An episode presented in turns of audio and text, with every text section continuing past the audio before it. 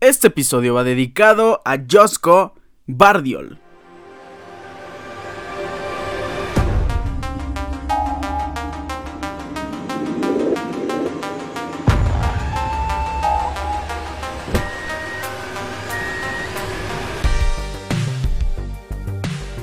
Defensa de Croacia, autor del primer gol en este partido por el tercer lugar en la Copa del Mundo.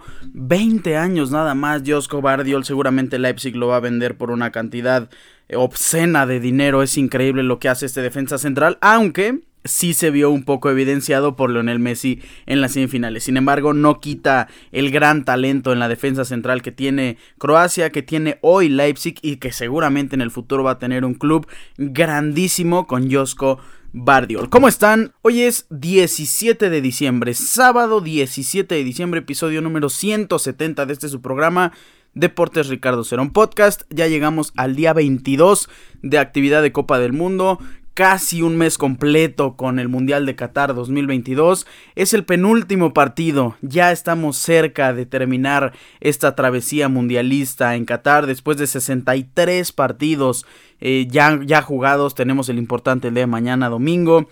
Se han jugado aproximadamente 6.552 minutos y absolutamente cada uno de ellos lo hemos disfrutado como no tienen idea. Hoy vamos a hablar del partido por el tercer lugar entre Croacia y la selección de Marruecos y tenemos una previa completa de la final del día de mañana entre Argentina y Francia, el camino de cada uno hasta la final, hablaremos un poco del arbitraje, probable 11 titular, puntos débiles, puntos fuertes, los jugadores clave, vamos a hacer una comparación uno contra uno del posible equipo titular, en fin, muchas cosas en esta previa de la final del Mundial de Qatar 2022, repito, entre Argentina y la selección de Francia. Comenzamos.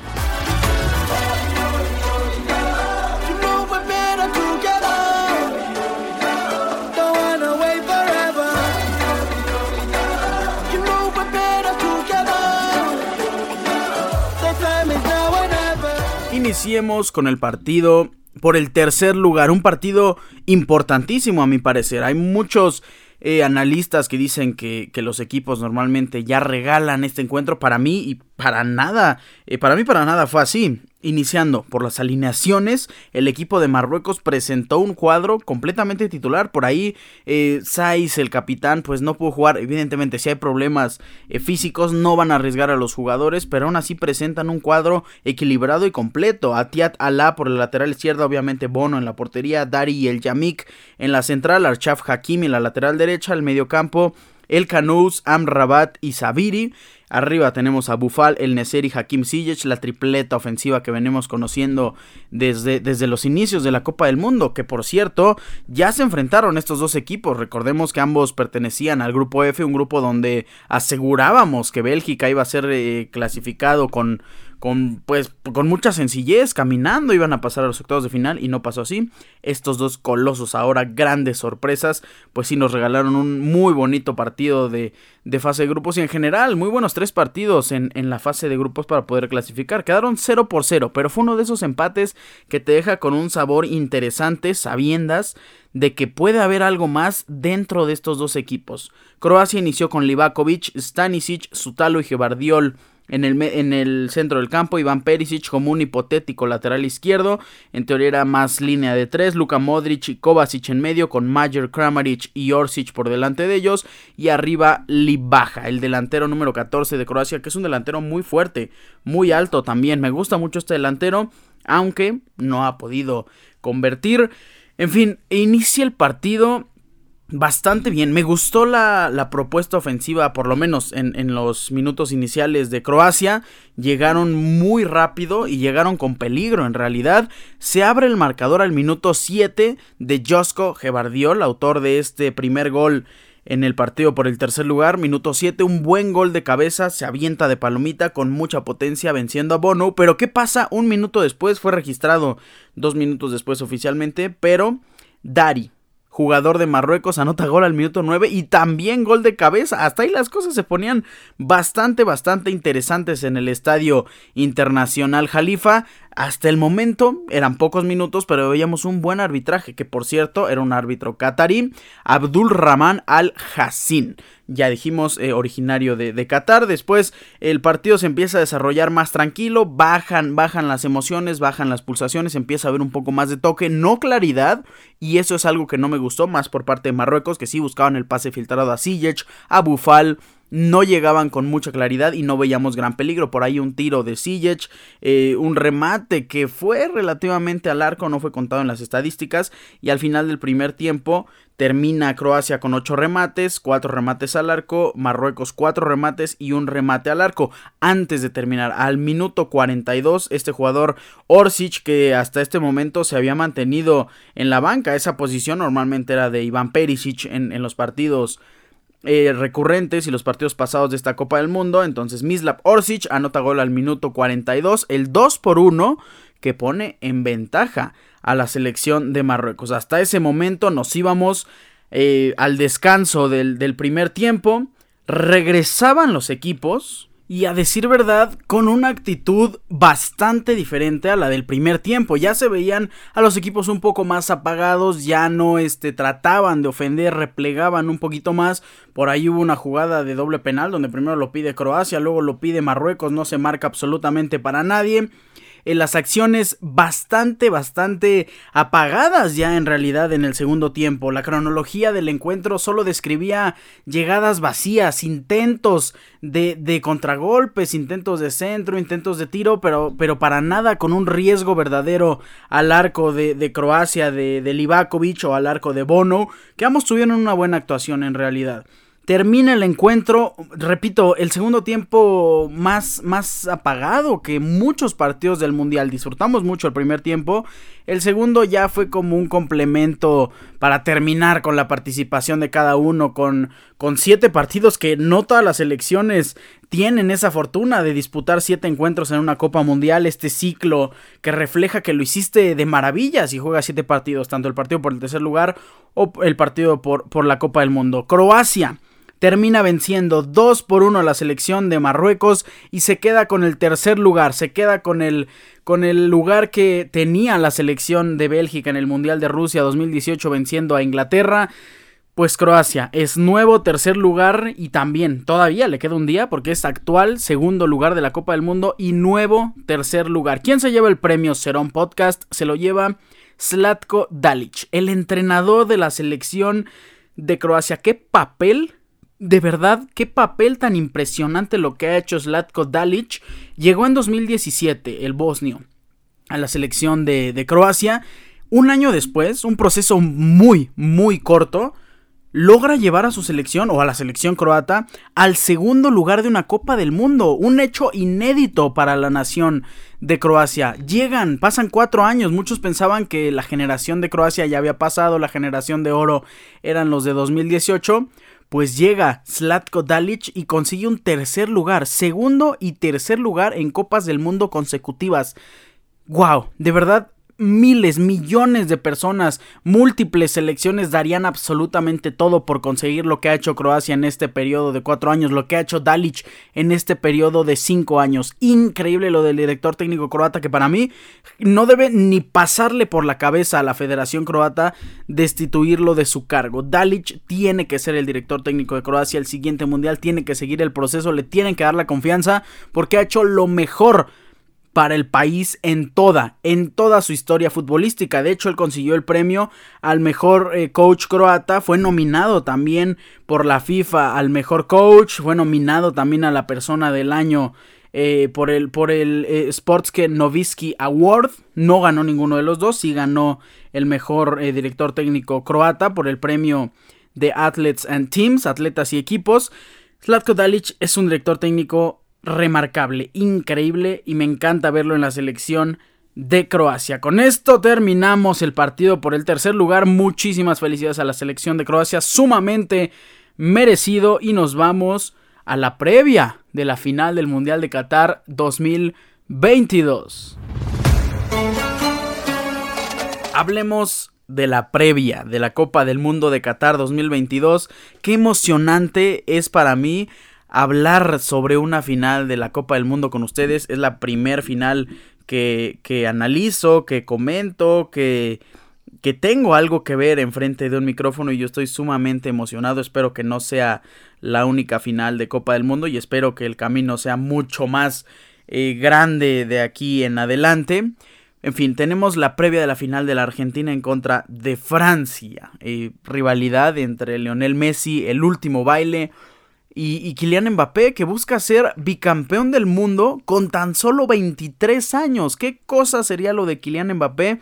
Y estoy seguro que va a hacer todo para lograrlo es la nueva generación, creo que su carrera sería catapultada sin problema alguno hasta el estrellato y hasta la cima si logra conseguir una victoria el día de mañana, domingo, sobre Argentina, sobre Messi, que le anote un gol a Dibu Martínez, eh, me encantaría ver ese escenario, pero por otra parte, también no está mal, o sea, no, no es... Eh, no es como mi escenario favorito que Messi sea campeón del mundo, porque ustedes lo saben a la perfección. Me hubiera encantado ver a Cristiano levantar esa copa.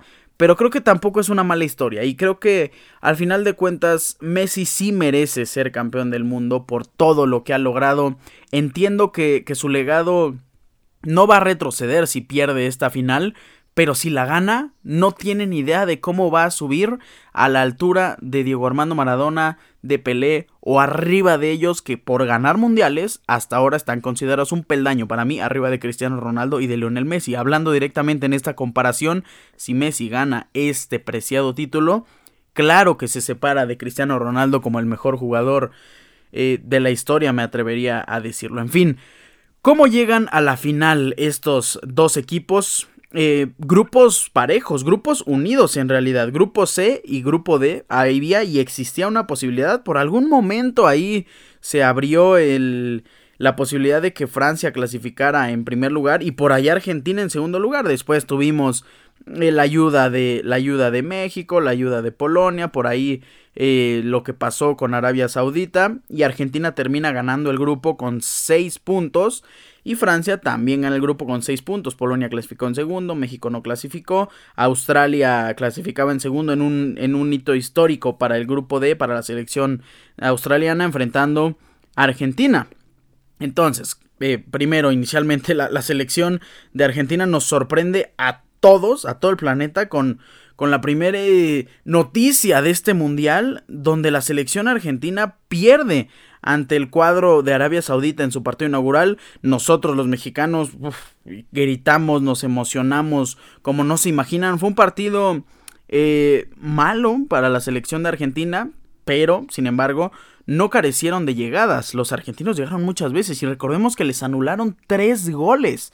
Messi anota gol al minuto 10, después anota Al Sheria al minuto 48, Aldo Sari con un golazo al minuto 53 y Arabia Saudita vence 2 por 1 a la selección de Argentina. En el siguiente partido, ya lo hemos comentado infinitamente y hasta el cansancio, creo que no vamos a tener empacho en decir que México planteó horrible este partido y que en gran medida Gerardo Martino pudo haber hecho más para lograr sacar a Argentina de la Copa del Mundo en el segundo encuentro de Qatar 2022 y la historia hoy sería completamente diferente. En fin, no pasó así y Argentina vence 2 por 0 a México, gol de Leonel Messi al minuto 64, buen gol pegado al poste. Y el gol de Enzo Fernández que para mí está en disputa para ser el mejor gol del mundial junto con Richarlison, una, una tijera de verdad eh, épica pero el gol de Enzo Fernández también fue un magnífico gol. La controla de primera y la pega al, al, lado más lejano de Guillermo Ochoa al minuto 87 y Argentina vence 2 por 0 a la selección de México. Después tenemos el Argentina en contra de Polonia que también si nos vamos a temas mexicanos estuvimos a un gol. Y vimos a Argentina conformarse con ese 2 por 0, gol de McAllister y gol de Julián Álvarez. Ya no quisieron hacer más al final, que bien le pudo haber dado la clasificación a la selección mexicana. Y en una de esas, eliminábamos a Francia y esta historia pudo haber sido diferente. En fin, no pasó así. Argentina enfrentaba a la selección australiana en los octavos de final. Lo vencen 2 por 1. En el papel era muy fácil. Eh, sí dominaron todo el partido. Gol de Messi al minuto 35. Después viene Julián Álvarez al 57. Autogol de Enzo Fernández al minuto 77. Y Australia se le venía al ataque ligeramente. Por ahí había un poco de presión para para los argentinos que al final terminaron resolviendo el encuentro de octavos de final el 3 de diciembre. Después llegamos a cuartos de final. Para mí el partido más complicado en todo el mundial para la selección argentina, sobre el de Arabia Saudita obviamente. Países Bajos en contra de Argentina. Los cuartos de final, eh, Argentina dominando, Argentina jugando muy bien, muy, muy sólido. Gol de Nahuel Molina al 35, después llega Leo Messi al 73 de penal y después Beckhorst anota gol al minuto 83 y al 90 más 11. Recordemos esa jugada mágica que se pareció bastante a la de Javier Zanetti en el Mundial de 1998. Se van a penales y Argentina vence 4 por 3 a la selección de Países Bajos. Llegamos a la semifinal el pasado martes 13 de diciembre donde pues Croacia se vio cansada, Croacia pues no regaló el partido, pero sí se vieron sumamente débiles ante una Argentina que jugó bastante ordenada. Otro gol de Lionel Messi de penal, ya van tres en el Mundial. Al minuto 34 llega Julián Álvarez al 39 y Julián Álvarez repite la dosis al minuto 69 para que así la selección argentina se clasificara a la final de la Copa del Mundo el día de mañana, domingo. 18 de diciembre. ¿Cómo estuvo el camino de la selección francesa? Otro camino bastante interesante, la verdad. Recordemos que la selección de Francia perdió a muchísimos jugadores, entre ellos Karim Benzema, ya, ya sabemos que en Kanté, Paul Pogba, eh, no convocó a Nabil Fekir, también a mí me gusta, no, no me encanta, pero creo que es un jugador bastante útil, Ferland Mendy, el lateral izquierdo, y aún así decidió no llevarlo prefirió mandar a Lucas Hernández a la lateral izquierda cuando Lucas Hernández venía desarrollándose en la central con el, con el Bayern de Múnich. En fin, llega a Francia con muchas ausencias y muchas dudas, pero Kylian Mbappé, todo el equipo francés resuelve esto en el primer partido de la fase de grupos del grupo D, el 22 de noviembre, 4 por 1 fue la victoria de Francia sobre Australia, gol de Rabiot al 27, después llega Giroud al 32, Kylian Mbappé al 68 y Giroud repite la dosis desde el Al Janoub al minuto 61, 4 por 1 venció Francia a la selección de Australia. El siguiente partido era el partido más complicado del grupo, en contra de Dinamarca, una Dinamarca que en la UEFA Nations League llegó muy poderosa y le llegó a ganar a la selección francesa. Ojo, no olvidemos ese dato. Pero, ¿qué pasó después? Pues Francia, con mucha autoridad y principalmente con un gran talento y doblete de Kylian Mbappé al 61 y al 86, venció a la selección danesa. Dinamarca metió gol, eh, con Andreas Christensen al minuto 61 y 2 por 1 fue el marcador final para la selección de Francia. Después, eh, jugando con suplentes ya clasificados, enfrenta a Túnez que Túnez venció 1 por 0 a la selección de Francia y esto dio paso a que Australia también lograra tener un partidazo en contra de Dinamarca y clasificarse a los octavos de final. Francia se enfrentaba a Polonia, que es en teoría era el papel de la selección mexicana, pues Francia dominante, 55% de posesión, 16 remates, 8 remates al arco, vence 3 por 1 a Polonia, gol de Oliver Giroud al minuto 44, después llega Kylian Mbappé al 74, repite la dosis Mbappé Lotín al minuto 90 más 1, Robert Lewandowski anota gol de penal al minuto 99, pero ya no podía hacer absolutamente nada la selección de Polonia. Mismo caso que Argentina. El partido para mí más complicado que tuvieron fue en cuartos de final, igual que Argentina se enfrentaba a Francia en contra de la selección de Inglaterra. Qué partido europeo tan complicado, tan difícil, tan lleno de estrategias, tan lleno de posesión, mucha técnica y principalmente la táctica que manejaron ambos equipos fue admirable. Francia venció 2 por 1 Gol de Olivier Giroud al final para ganar al minuto 78. El que abrió el marcador fue Aurelien Chouameni con un golazo, pase de Griezmann, la controla y sin encarrerarse le prende con derecha, la pone pegada al poste de Jordan Pickford y anota el primer gol para Francia. Después Harry Kane de penal. Recordemos que Harry Kane falló otro penal y eso también fue la clave para la clasificación de la selección de Francia en el estadio Albaid. Llegamos a la semifinal de los franceses en contra de Marruecos, que era la cenicienta de este mundial, llegando a base de pundonor, a base de fuerza, de mucho corazón y también de mucho golpe. Por ahí los marroquíes llegaban duro y dominaban al rival en ese aspecto, pues Francia no le costó mucho para anotar un gol al minuto 5 por cortesía de Teo Hernández, recordemos la jugada de Kylian Mbappé, que así fueron los dos goles, eh, se quita varios defensores, remata, un, un, rebote le queda a Teo Hernández, una media tijera y anota el gol sobre la portería de Bono, y después Kylian Mbappé, mismo caso entre defensores, quiere rematar de interna, le queda el rebote a Colo que había entrado, de hecho es uno de los goles más rápidos entrando como suplente,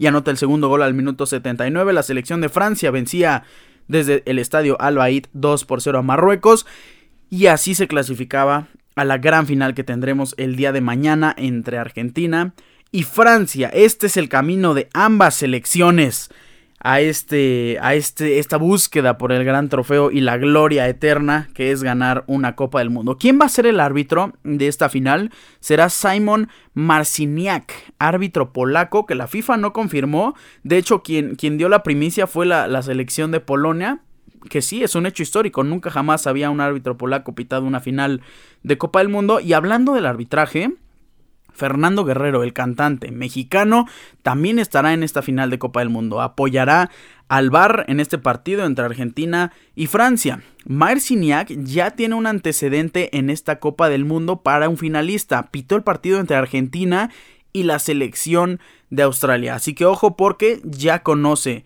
a los argentinos y ya les ha pitado en esta Copa del Mundo. Tenemos antecedentes en Copa del Mundo Claro que sí, se han enfrentado tres veces. La primera en el primer mundial de la historia. 1930 en Uruguay, Argentina vence 1 por 0 a la selección de Francia. Después se enfrentaron en fase de grupos en el Mundial de Argentina de 1978 y Argentina vence 2 por 1 a la selección francesa. Ese gol de hecho lo marcó Platini para Francia en 1978. Y después tenemos el antecedente más reciente que absolutamente todos todos conocemos de esta Copa del Mundo, del Mundial de Rusia 2018, eh, ese partido tan trepidante de octavos de final, 4 por 3 para la selección francesa. Antoine Griezmann abrió el marcador al minuto 13, después llega Ángel Di María para anotar las cosas con un muy buen gol. Ojo, porque todos recuerdan el gol de Pavard, pero el gol de Angelito Di María también fue bastante, bastante bueno al minuto 41. Después llega Gabriel Mercado, el, entonces lateral derecho de la selección argentina al minuto 48, remate de Messi. Gabriel desvía el balón, eh, la verdad es que ni siquiera lo buscó, le llegó ahí y anota el segundo gol de Argentina al minuto 48. Hasta ahí las cosas iban 2 por 1. Llega una obra maestra, el gol del Mundial de Rusia 2018, Benjamín Pavard al minuto 57, centro de Hernández. Llega Pavard y de volea acaricia el balón para colocarlo en la esquina superior derecha y gol al minuto 57. Después llega Kylian Mbappé para terminar con absolutamente todas las cosas. Recordemos esa jugada de máxima velocidad en el Mundial 2018 que por cierto, ese va a ser un factor clave en este partido. Kylian Mbappé anota gol al minuto 64, después anota su doblete al minuto 68 y hasta ahí ya se habían acabado las cosas. Entra Sergio Cunagüero de suplente, anota gol al minuto 90 más 3 en el Kazán Arena de Rusia, pero Argentina ya no pudo hacer absolutamente nada. A la postre Francia se convertiría en campeón del mundo de Rusia 2018. Estos son los antecedentes que tiene el Argentina en contra de Francia en Copas del Mundo. Esta va a ser la primera final, evidentemente, en la que se enfrenten estas dos gigantescas selecciones. Hablemos del probable 11 titular. Argentina, estoy casi seguro que va a poner una línea de 5, pero vamos a imaginar que jugó como en el partido en contra de Croacia, con Dibu Martínez en la portería, en la lateral derecha Nahuel Molina, Cuti Romero que está haciendo un mundialazo en la central, junto con Nicolás Otamendi, Marcos Acuña en la lateral izquierda, y en el medio campo Cuatro mediocampistas que para mí son centrocampistas y aún así juegan como volantes dos de ellos. Por el centro Leandro Paredes y Enzo Fernández, Alexis McAllister por un lado y Rodri de Paul del otro y en la delantera no hay de otra, no existe posibilidad de cambiar a estos dos delanteros, Leonel Messi y Julián Álvarez en la ofensiva. Por parte de Francia, que Dios mío, no entrenaron cinco franceses de la, de la convocatoria actual por eh, problemas de salud. Recordemos que se han eh, sufrido varios cuadros de gripa. Ha sido por ahí un mal único de Qatar. Y pues estamos a la expectativa de qué es lo que puede pasar. Porque hasta el día de ayer hubo hasta cinco bajas, repito, en el entrenamiento de Francia. Y el día de ayer ya estábamos a dos días de la final. Marcos Turam, Rabiot, Upamecano, después Barán, Conate, Coman, que ya no pudo jugar contra Marruecos. Entonces, pues está complicado porque también no estuvo Aurelien Chouameni. Teo Hernández, que tuvo un golpe de rodilla con Bufal, se encuentra cuestionable. Entonces Francia puede jugar con un equipo bastante eh, mermado en realidad. Podría jugar porque si, si, nos vamos a, a los jugadores que se pierden este mundial de inicio y los que se están perdiendo hasta el momento, Francia podría llegar a ser campeón del mundo solo con dos jugadores titulares a lo mejor, Hugo Lloris y Kylian Mbappé. Todos los demás podrían ser hipotéticos suplentes antes de iniciar esta Copa del Mundo y eso sería muy interesante. Más si ganan el Mundial. En fin, si todo sale bien, eh, el mejor escenario posible para Francia sería iniciar con Hugo Lloris, Jules Koundé en la lateral derecha, Upamecano o Konaté, los dos son grandísimos centrales. Vámonos por Upamecano en esta eh, hipotética alineación. Rafa Barán en el medio, en el centro de, la defensa, Teo Hernández por la lateral izquierda, Aurelien Chouameni acompañado de Rien Rabiot y arriba un gran triplete de mediocampistas ofensivos, Usman Dembélé por el lado derecho, Antoine Griezmann que es vital en este partido y Kylian Mbappé por el lado izquierdo, el único delantero centro, Olivier Giroud, el máximo goleador en la historia de Francia. Esperemos que sea así, porque no me encantaría ver a una Francia mermada, una Francia sufriendo. Creo que Francia con esos jugadores tiene de sobra calidad para poder competir por esta Copa del Mundo. ¿Cuál es el punto débil de Argentina? Creo que el punto débil es la velocidad en defensa. Ya conocemos Otamendi, Tuti Romero, sí, es bueno, es rápido, pero es, es probable que no sea más rápido que, eh, que Griezmann posiblemente pero que Ousmane Dembélé, que Kylian Mbappé y ojo si los laterales juegan con línea de 5 y se suben, porque si no saben hacer recorridos los centrales va a ser complicadísimo ver eh, una buena defensa sólida que no se canse principalmente si son los centrales los que salen a defender. En fin, esa es la debilidad de Argentina para mí y el punto débil de Francia uno, la falta de jugadores. Eso les afectaría bastante. Y en segundo, los errores en defensiva. Hemos visto a jugadores franceses cometer varios errores y no estoy diciendo que regalan el balón en el punto penal. No, son ese tipo de errores que Messi puede recuperar y poner un pase filtrado porque agarra mal parada la defensa. Esos pueden ser los problemas de Francia junto con el no poder elaborar jugadas, que también es un buen fuerte de los franceses. Tienen subidas rápidas, juegan relativamente al contragolpe porque tampoco se repliegan tanto. Y no poder armar esas jugadas puede ser un punto débil para la selección de Francia. ¿Cuál es el punto fuerte para la Argentina? El juego duro. El llegar fuerte, llegar en teoría limpio, llegar con mucha presencia ante, ante los rivales y la conexión de Messi y Julián Álvarez. Creo que esta conexión eh, nos, nos regaló muchísimas alegrías, principalmente en este mundial, y nos hubiera encantado verlo por mucho más tiempo porque así como corre y así como se mueve Julián Álvarez con la visión de Leonel Messi, es increíble verlos jugar juntos. Así que ojo con la defensa francesa porque esta conexión puede ser muy muy peligrosa, más ahora que ya se están conectando eh, en demasía. Ahora, ¿cuál es el punto fuerte para la selección francesa? El desequilibrio, la velocidad, los pases a los espacios. Si le das un pase filtrado a Kylian Mbappé y lo está marcando Nahuel Molina, Kylian Mbappé lo va a hacer pedazos.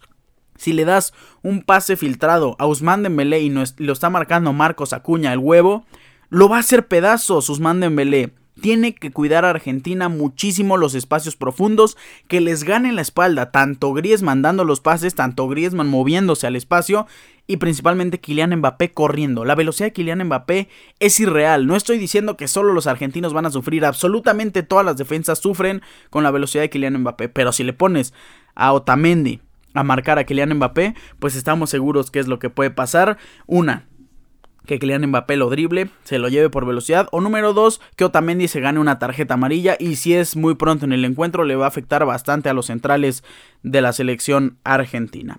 ¿Cuál es el fuerte, perdón, cuál es la clave? Los jugadores clave de Argentina. En la primera, Enzo Fernández. Me gusta mucho la recuperación de Enzo Fernández, eh, la potencia que tiene, el temple que tiene al jugar, porque calma mucho las cosas, cosa que no hace, por ejemplo, Rodri de Paul, que a mí me hubiera encantado ver a Rodrigo de Paul teniendo un gran mundial, teniendo un gran nivel como en el Atlético de Madrid. No fue así, no me está gustando el mundial de De, de Paul. En cambio, Enzo Fernández es un jugador joven que nos ha demostrado todo el carácter que tiene. Ahora, no solo recupera bastante bien, también sabe atacar y también tiene fuelle para subir y bajar durante todo el partido. Enzo Fernández es clave.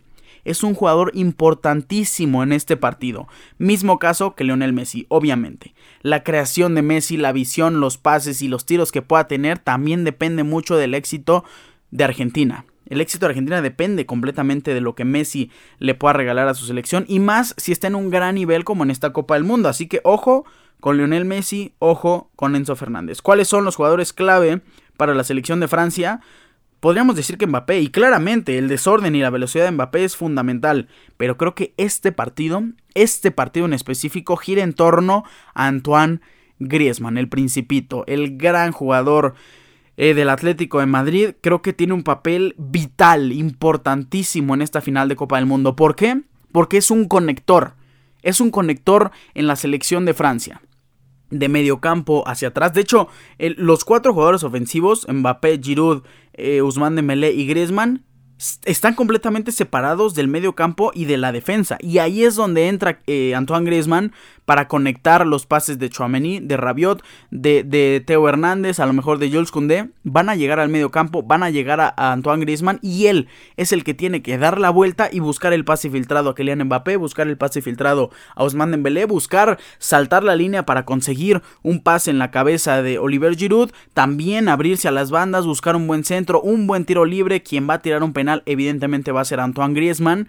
Así que el Principito tiene un papel, repito, fundamental en esta final. Si Antoine Griezmann tiene una calificación de 10, significa que Francia es campeona del mundo y gracias en gran parte a lo que podría ser Antoine Griezmann. Para mí, Griezmann es la clave del éxito de la selección francesa si quiere ganar en esta final de Copa del Mundo. Nos vamos a la comparación uno contra uno.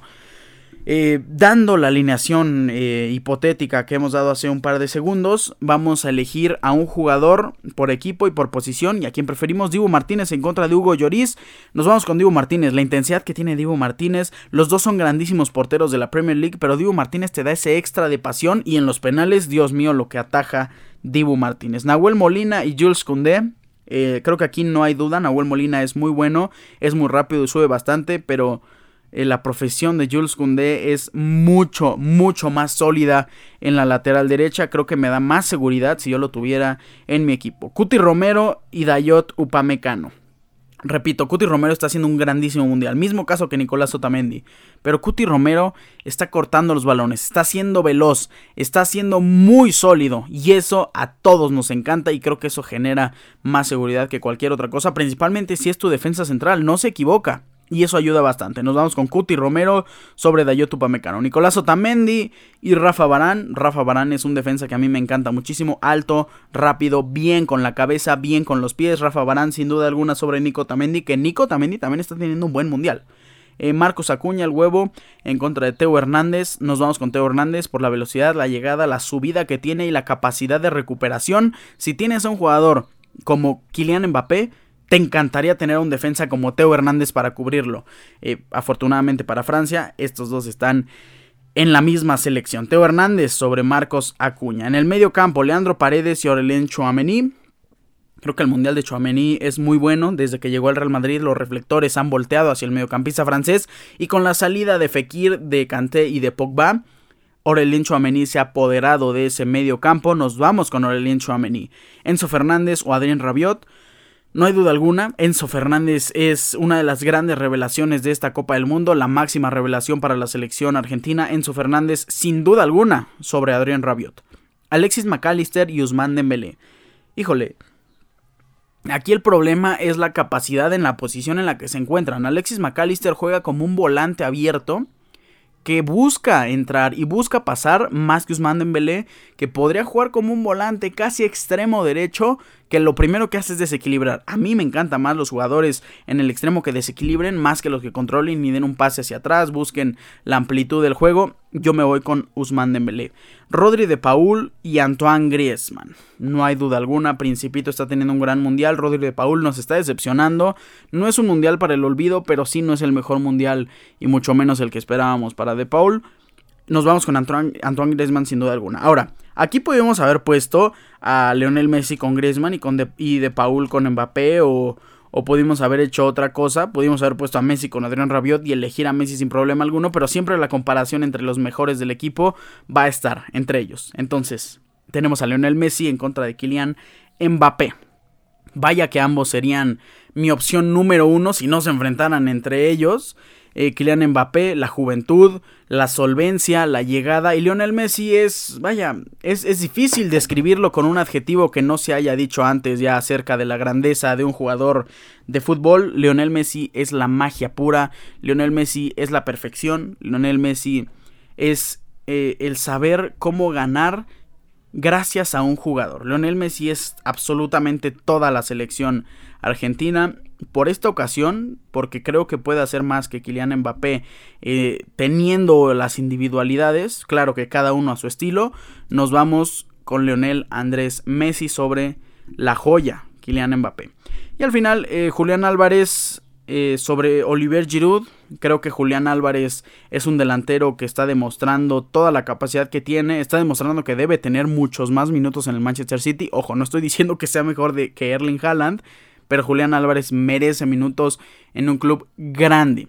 Y si, y si Manchester City no piensa dárselos, creo que deberían de dejarlo irse a préstamo por un año o por medio año, por lo que resta de la temporada, y les va a regresar un gran Julián Álvarez. Obviamente, Julián Álvarez sobre Olivier Giroud. Así que tenemos a cinco argentinos elegidos en este 11 y a seis franceses. Claramente la Copa del Mundo está muy pareja, claramente los equipos llegan en posiciones similares. Es completamente una paridad. La probabilidad de victoria para Argentina es del 35%, es favorito por un 1%. La probabilidad de victoria para la selección francesa es del 34%. La probabilidad de que se vayan a tiempo extra, que a mí me encantaría que lleguen a los penales, porque a quien no le encanta una definición de Copa del Mundo por penales, sería impresionante, pues la probabilidad es del 31%. Así que el día de mañana, en punto de las 9 de la mañana horario de la Ciudad de México, no se pueden perder desde el estadio Lusail el partido entre Argentina y la selección de Francia, el partido número 64, el partido más importante de este año futbolístico, el partido más importante que hemos tenido desde la final del Mundial de, de Rusia 2018, lo tenemos el día de mañana y yo estoy sumamente emocionado por poder vivirlo y posteriormente poderlo comentar y analizar para ustedes. Con esto cerramos el episodio número 170. Yo les agradezco su amable sintonía. No me voy sin antes recordarles mis redes sociales. Arroba Ricardo-Cerón- en Instagram, Ricardo Cerón en Facebook. Recuerden, Cerón es con Z. Pásenla increíble y disfruten mucho de la Copa del Mundo. Yo les mando un fuerte abrazo y mi predicción es que gana Francia. Bye.